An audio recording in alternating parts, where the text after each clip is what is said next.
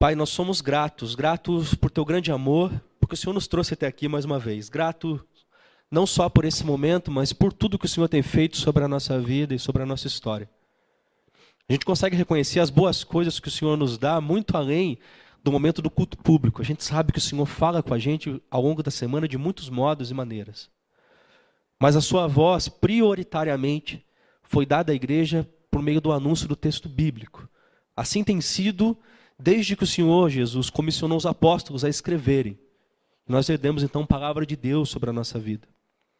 Nosso pedido, Senhor, o nosso desejo é que mais uma vez o Senhor faça o que sempre tem feito, o que o Senhor graciosamente sempre tem feito, para além de qualquer pregador, para além de qualquer mensagem, o Senhor aplique como uma realidade ao nosso coração e entendimento. De maneira que aonde é necessário correção, que a tua palavra nos corrija. Aonde precisamos de motivação, que a sua palavra nos motive. Aonde é necessário transformação, que ela também opere com o poder do teu espírito. Aonde é necessário consolação, Senhor, de dores, dificuldades, fraquezas, que ela também assim atue em nós. Tudo isso pedimos no nome do teu filho Jesus Cristo. Amém e amém. Amém, meus irmãos. Eu não me apresentei, então, nossos visitantes, eu sou o pastor Serginho. Uma alegria ter você por aqui e dividir esse tempo de conversa com você hoje. Nossa série de hoje, Filtro Solar. Estranho o nome? Por que filtro solar, né? Deixa eu explicar isso para vocês com calma. Essa série foi escolhida para conversar em volta do livro de Eclesiastes, livro que se encontra no Antigo Testamento. Um texto muito importante para a história da igreja, do povo de Deus, povo de Israel. Eclesiastes é um dos livros que nós chamamos das categorias do Antigo Testamento de livros poéticos. Uh, estão incluídos nesse bloco Salmos, livro de Jó, livros poéticos. Eclesiastes é uma poesia que alguns teólogos gostam de chamar de poesia cínica. É, eu sei que o nome às vezes parece um pouco pejorativo, mas é porque ele é um livro muito cru, muito direto, muito agudo. As coisas que o Correlê, o pregador de Eclesiastes, fala, ele o diz de uma maneira direta. Ah, talvez a gente nem esteja acostumado com tanta realidade com que ele traz no texto quando cita, quando se propõe a analisar a vida. Eclesiastes é um livro de pensamento, de alguém que está fazendo a experiência a respeito de como o mundo funciona. E a gente sabe que, por mais que os discursos religiosos, por vezes, tentem esconder ou camuflar certas realidades, a vida é muito mais dura do que a gente às vezes quer admitir. E Eclesiastes entra nesse lugar para dizer: bom, existe uma realidade que a gente precisa encarar, mesmo sendo pessoas de fé. E é por isso que eu considero esse texto tão importante ou tão interessante. Ele tenta fugir dos argumentos religiosos, que pastoralmente, para mim, faz muito sentido. É, nós acreditamos que Deus conhece todas as coisas, que Ele tem o futuro nas mãos, que o mundo é criação dele, que tem domínio sobre tudo, é a nossa confissão. Mas é muito duro dar essa resposta quando quem se senta para conversar com você, por exemplo, pastoralmente, é alguém que diz: Olha, meu filho de cinco anos morreu. E dizer para essa mãe, por exemplo, Deus sabe de todas as coisas, mãe. Não responde nada, né? Ela sabe disso. Mas ela tem uma dor concreta na realidade com que ela vai ter que lidar. Bom, a verdade é que tem um monte de coisas na realidade do mundo e da vida que a gente faz um grande exercício para não pensar. A gente quer esquecer. E eu diria, inclusive, que é necessário que de certas coisas a gente, por breves momentos, se esqueça mesmo. Existe toda uma escola psicanalítica, por exemplo, que vai ensinar dizendo que se a gente vivesse com a consciência diária, de hora em hora, a respeito do fato de que as pessoas que a gente ama e que a gente mesmo vai morrer, a gente seria completamente infeliz em todos os momentos. E óbvio que isso é uma verdade. Se eu acordar cada segundo da minha vida de manhã pensando, olha, eu sei que um dia eu vou morrer, eu sei que eu sou finito, eu sei que tudo vai acabar, eu sei que os meus pais vão morrer, eu sei que meus avós vão morrer. Bom, a gente precisa de certas distrações, porque também senão a gente não sobrevive. É, Garofalo, um grande pastor presbiteriano, citando o texto de Eclesiastes, diz assim que nós ficamos inventando coisas para apagar essas duras ideias da nossa mente. E é por isso que a gente tem tantas distrações. A gente tem, sempre está em algum aparelho. Ou a gente está nos feeds intermináveis do Twitter, Instagram, Facebook, Ou a gente está assistindo alguma coisa no Netflix, a gente está sempre com alguma coisa, a gente está ouvindo som, ah, a gente enche a nossa cabeça de distrações, e parte dessas distrações serve exatamente para a gente não lidar com essa realidade que às vezes é dura.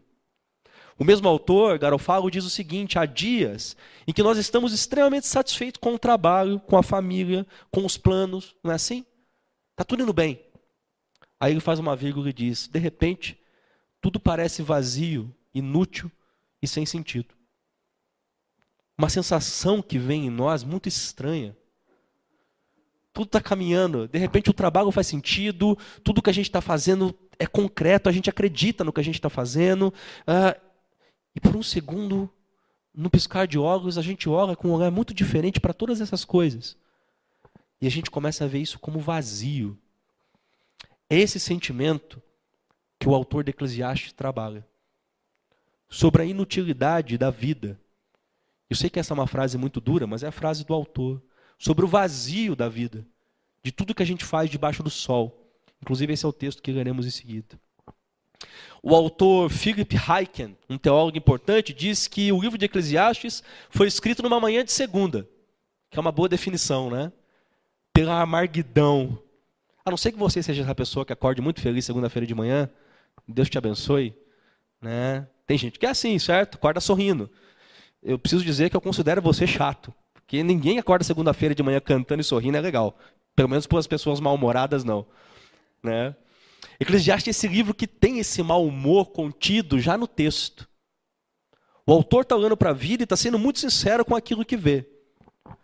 Mas a pergunta, eu acho que isso é muito significativo, é que há dias que a sabedoria, os livros poéticos, precisam ir exatamente nesse lugar. Porque para nós que acreditamos, povo de Deus, que dividimos fé, também temos esses dias onde a gente olha e diz assim: as coisas parecem tão sem significado tão vazias de sentido. E nesses dias, Eclesiastes é um livro muito importante. Perguntas que Eclesiastes faz, que nós conversaremos ao longo das próximas mensagens. Tudo na vida acaba então no mesmo lugar? Sabe essa sensação quando você vai no velório, no funeral de alguém que viveu uma história de vida e de repente você se pega com a compreensão de que, peraí, tudo acaba aqui exatamente nesse mesmo lugar. Para mim, para as pessoas que estão aqui, para essa pessoa que participa ou que passa pelo rito fúnebre. Então é sempre a mesma história? Essas perguntas são muito difíceis de responder. E aí a pergunta final, e talvez mais difícil ainda: qual o sentido então de tudo isso? Qual o sentido de fazer tudo que nós queremos fazer? É bom lembrar que Eclesiastes não é um exercício somente de pensar. O Correler, o, o pregador do livro, se diz alguém que experimentou todas essas coisas, tentando satisfazer com as distrações, e essa inclusive será a próxima mensagem, alcançando lugares inimagináveis, inclusive a nós, e de tudo isso ele conclui que é vazio de vazio.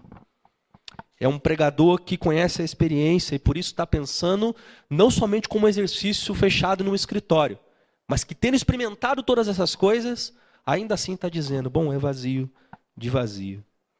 A pergunta é: por que filtro solar? Bom, o autor repete pelo menos dois jargões ao longo de todo o livro, e eles são centrais para a história de Eclesiastes. O primeiro termo que ele usa é: Eu me debrucei sobre a vida debaixo do sol. E diversas vezes ele vai repetir isso. Então eu me vi e consultei tudo que se podia fazer debaixo do sol. Então eu fiz isso eu dei esse olhar para a vida, debaixo do sol. O que o autor está dizendo quando fala isso? Ele está dizendo que toda a análise dele não está levando em conta uma realidade da espiritualidade maior. Tudo que ele está fazendo é esse centro material, o mundo que a gente toca, a realidade concreta, debaixo do sol, é esse lugar que ele está analisando. Bom, o filtro solar é só um marketing bom para a gente pensar como a gente vive essa vida debaixo do sol. O outro termo mais central e significativo ainda para o livro de Eclesiastes é rebel, que nós traduzimos por vazio. Diversas vezes o autor vai dizer então assim: isso é vazio de vazio. A NVI, por exemplo, traduz inutilidade de inutilidade.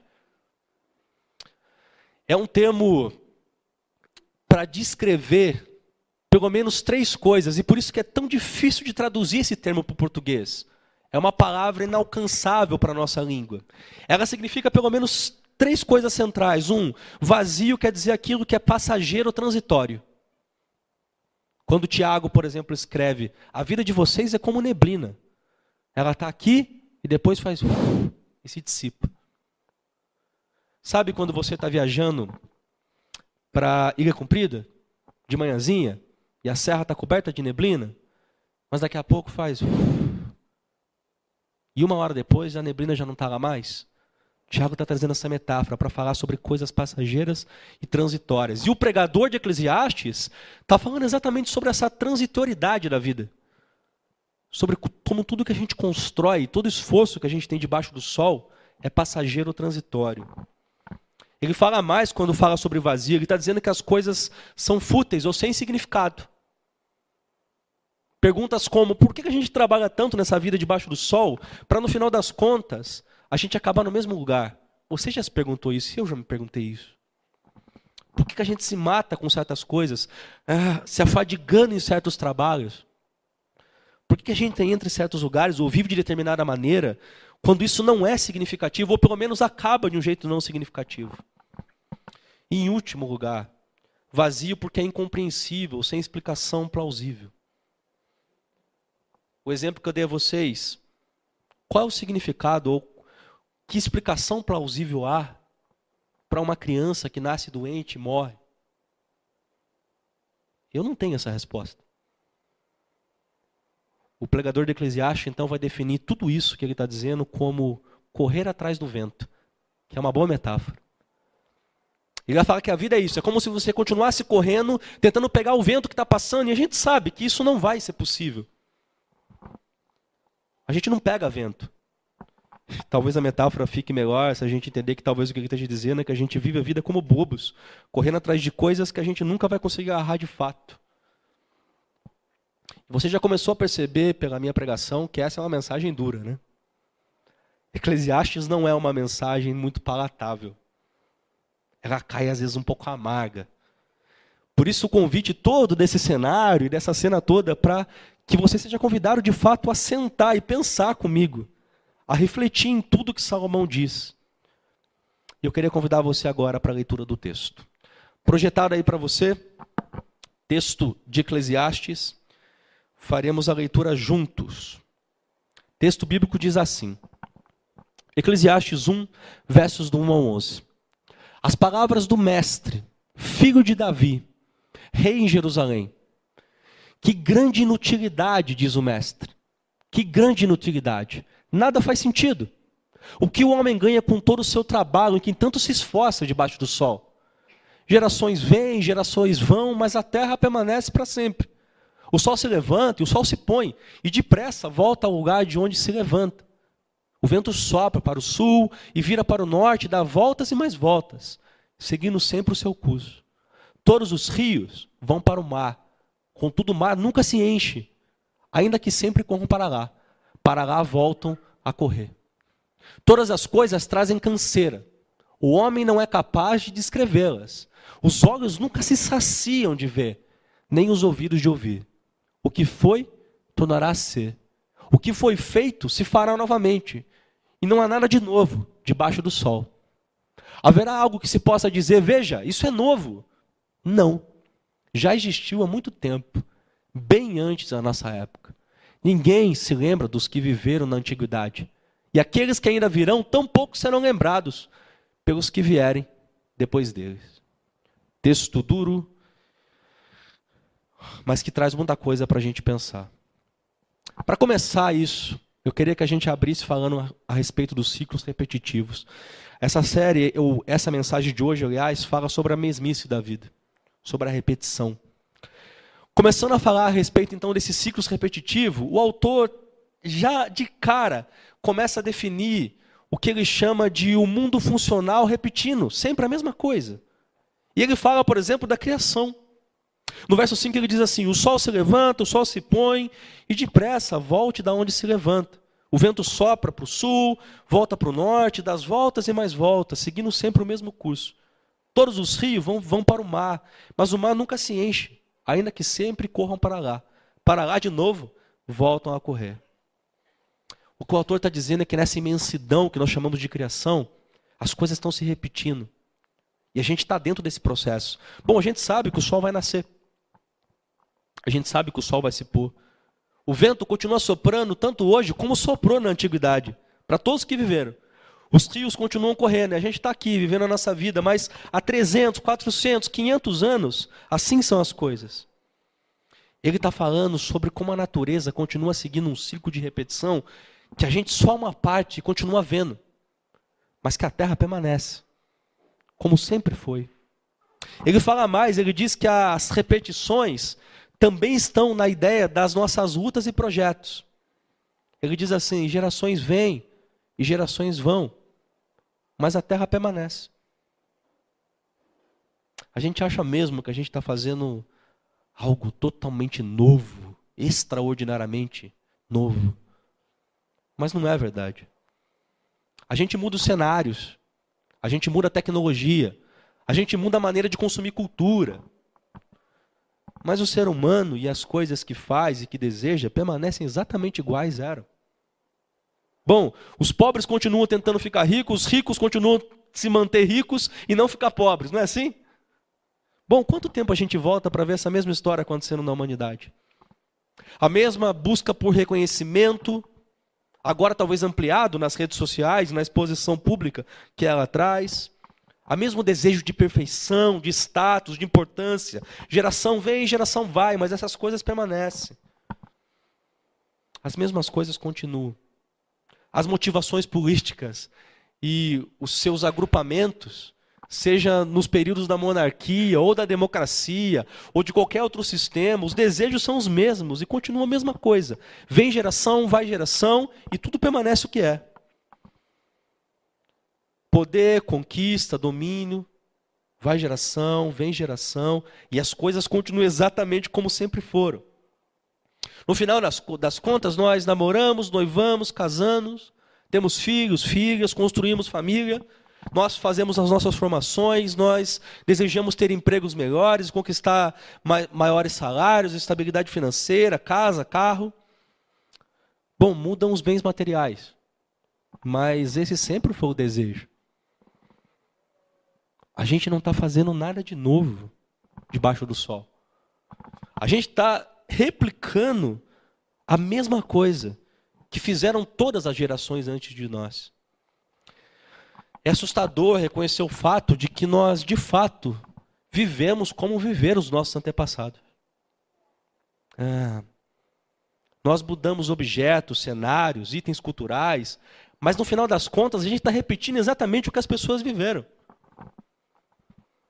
Me assusta, por exemplo, saber que a Lorena, mudando os cenários, os consumos culturais, vai acabar reproduzindo nessa vida debaixo do sol a minha vida e a vida de quem veio antes de mim. Elis Regina, gravando uma música de Belchior, fala desse sentimento. Você deve conhecer, ela diz: A minha dor é perceber que, apesar de termos feito tudo o que fizemos, ainda somos os mesmos e vivemos como nossos pais. Então, o jovem, com seu grande coração, desejando revolucionar todas as coisas, no final das contas, vai acabar percebendo que só viveu como os pais. Renato Russo, na música Pais e Filhos, canta assim: Você me diz que seus pais não entendem, mas você não entende seus pais. Você culpa os seus pais por tudo. Isso é absurdo. São crianças como você, e a parte assustadora é o que você vai ser quando você crescer. E quanto mais velho a gente fica, mais a gente percebe que a gente está virando o nosso pai e a nossa mãe. Não é isso? Assustadoramente. Chega um dia que a gente olha no espelho e diz assim: como é que pode? Eu fiquei igual. Pois é. Essa é a nossa realidade.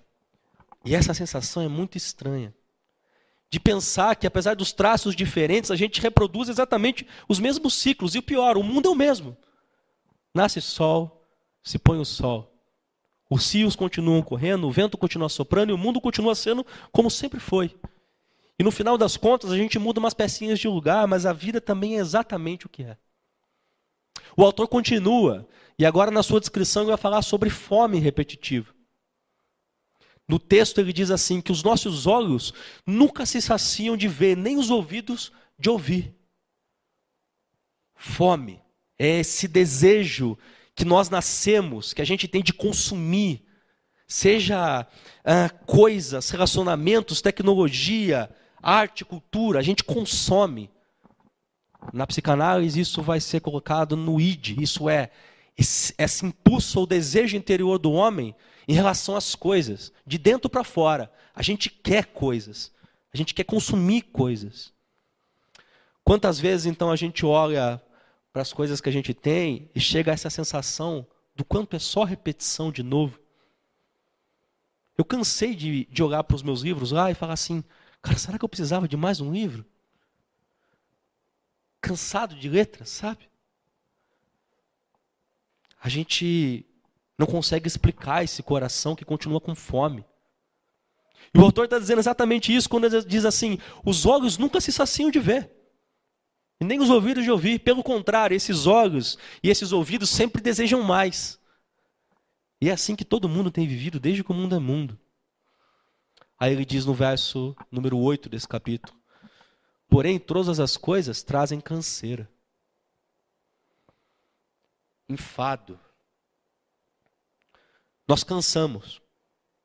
Sabe aquela sensação que você chega em casa e você vou assistir um Netflix. E aí você senta no sofá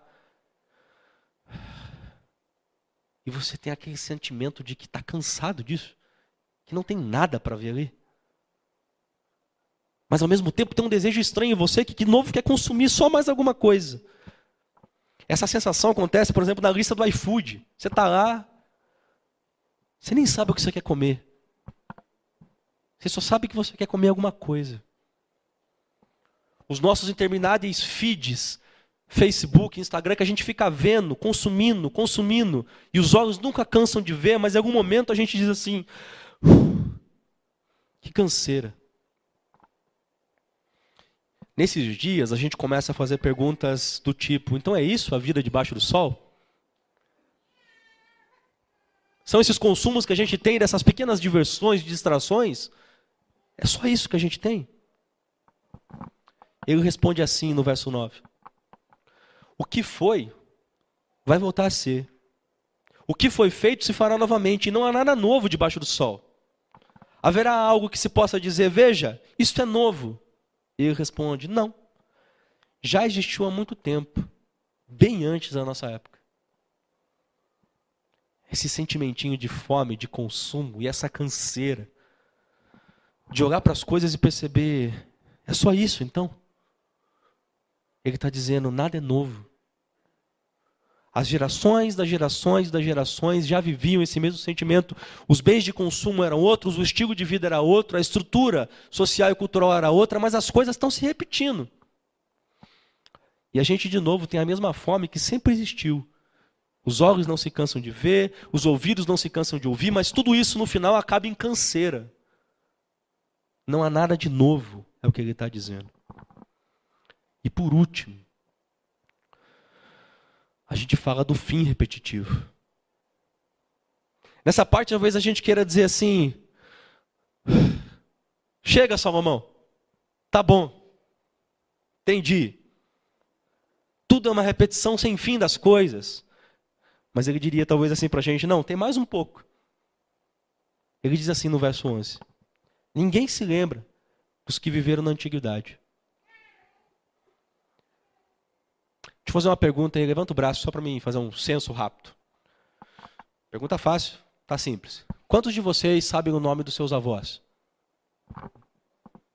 Tá. Quantos de vocês sabem o nome dos seus tataravós? Duas pessoas. Quantos de vocês sabem o nome dos pais dos seus tataravós? Eu nem sei o nome que eu não chamei, como é que é. Só você, Guacira?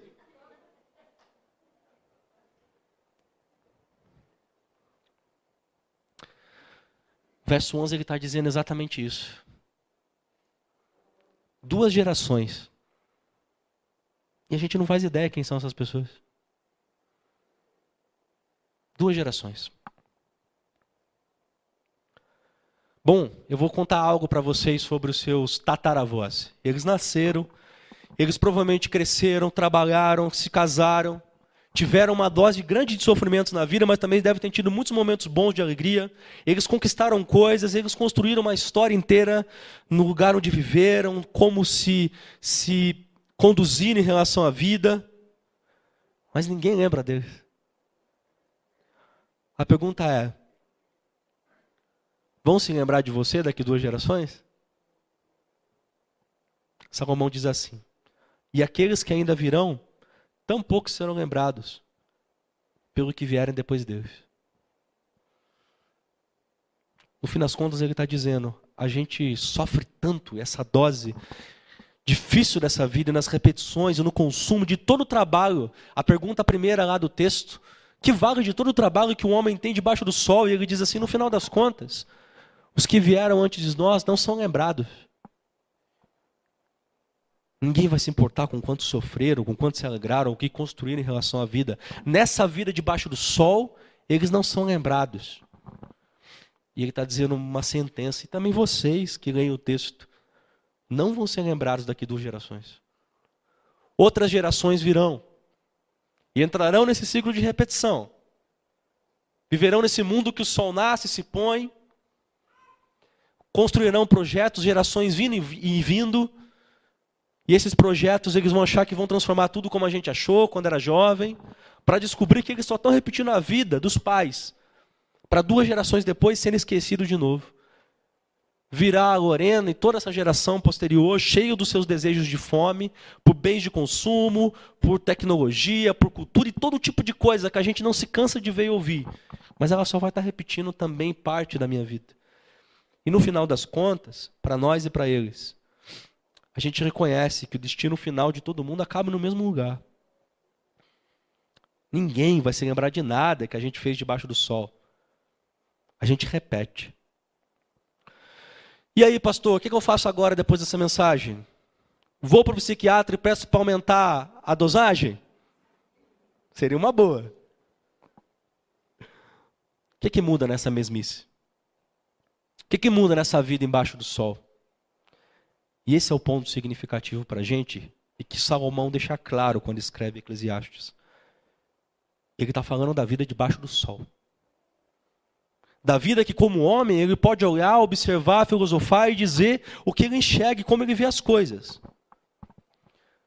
É por isso que Jesus, no seu evangelho, é aquele que anuncia, ou melhor, o evangelho do Cristo anuncia alguém que vem acima do sol. Alguém que está para além dessas realidades, que criou todo mundo e que invadido o mundo redimiu, inclusive, esses ciclos intermináveis das coisas. Ele entrou no mundo também para redimir a repetição da natureza e dessa humanidade. Paulo, em Romanos 8, versos 19 ao 21, diz o seguinte: A natureza criada aguarda com grande expectativa que os filhos de Deus sejam revelados, pois ela foi submetida à inutilidade, à futilidade, como Eclesiastes está dizendo. Ele continua falando, não pela sua própria escolha, mas por causa de Deus que a sujeitou, na esperança de que a própria natureza criada será libertada da escravidão, da decadência em que se encontra, para a gloriosa liberdade dos filhos de Deus. Todos esses ciclos intermináveis que sol se põe e vento vai de um lado para o outro, os, os rios que caem no mar, todas essas coisas, ele está dizendo, com esse evangelho, Jesus rompeu o ciclo da mesmice da vida, para dizer exatamente que a liberdade da glória dos filhos de Deus renova todas as coisas. E esse é o projeto final. Cristo redimiu o fim. Não mais o silêncio da morte e o esquecimento daqueles que virão depois.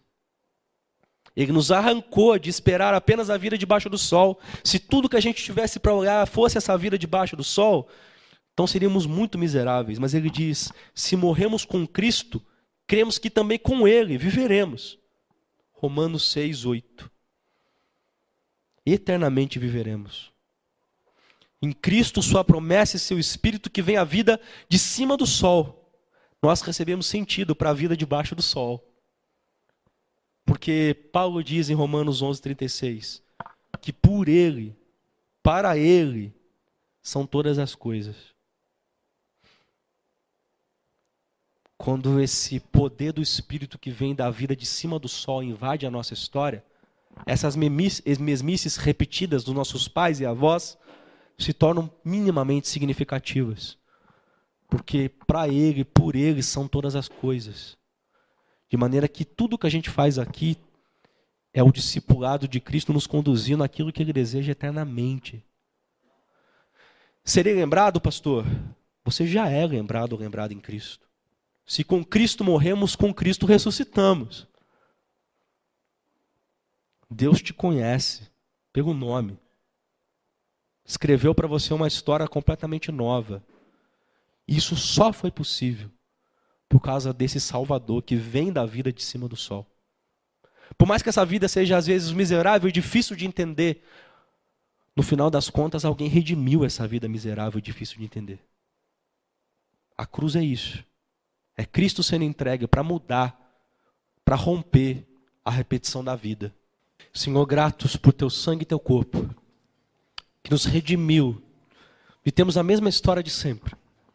Mas intervindo na nossa vida, na nossa história, no nosso mundo, transformou todas as coisas, de maneira que agora elas têm significado real. Eternidade. Transborda essa esperança sobre nós. Que a gente enxergue o mundo e a realidade exatamente nessa perspectiva do Cristo que morreu por nós e vendo, vindo de cima do sol, transformou a vida debaixo do sol. Não somente para os 80, 90, 100 anos com sorte que a gente possa viver nesse mundo, mas eternamente conosco. Senhor, nós só temos a Ti. Por isso nós cantaremos que tudo está em Ti, Senhor, tudo vem de Ti.